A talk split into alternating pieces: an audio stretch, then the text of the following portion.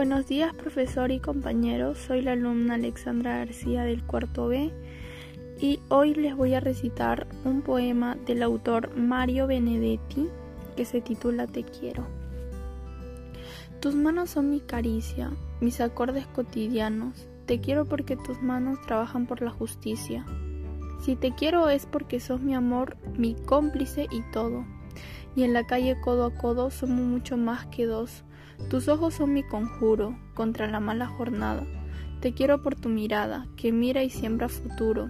Tu boca que es tuya y mía, tu boca no se equivoca. Te quiero porque tu boca sabe gritar rebeldía.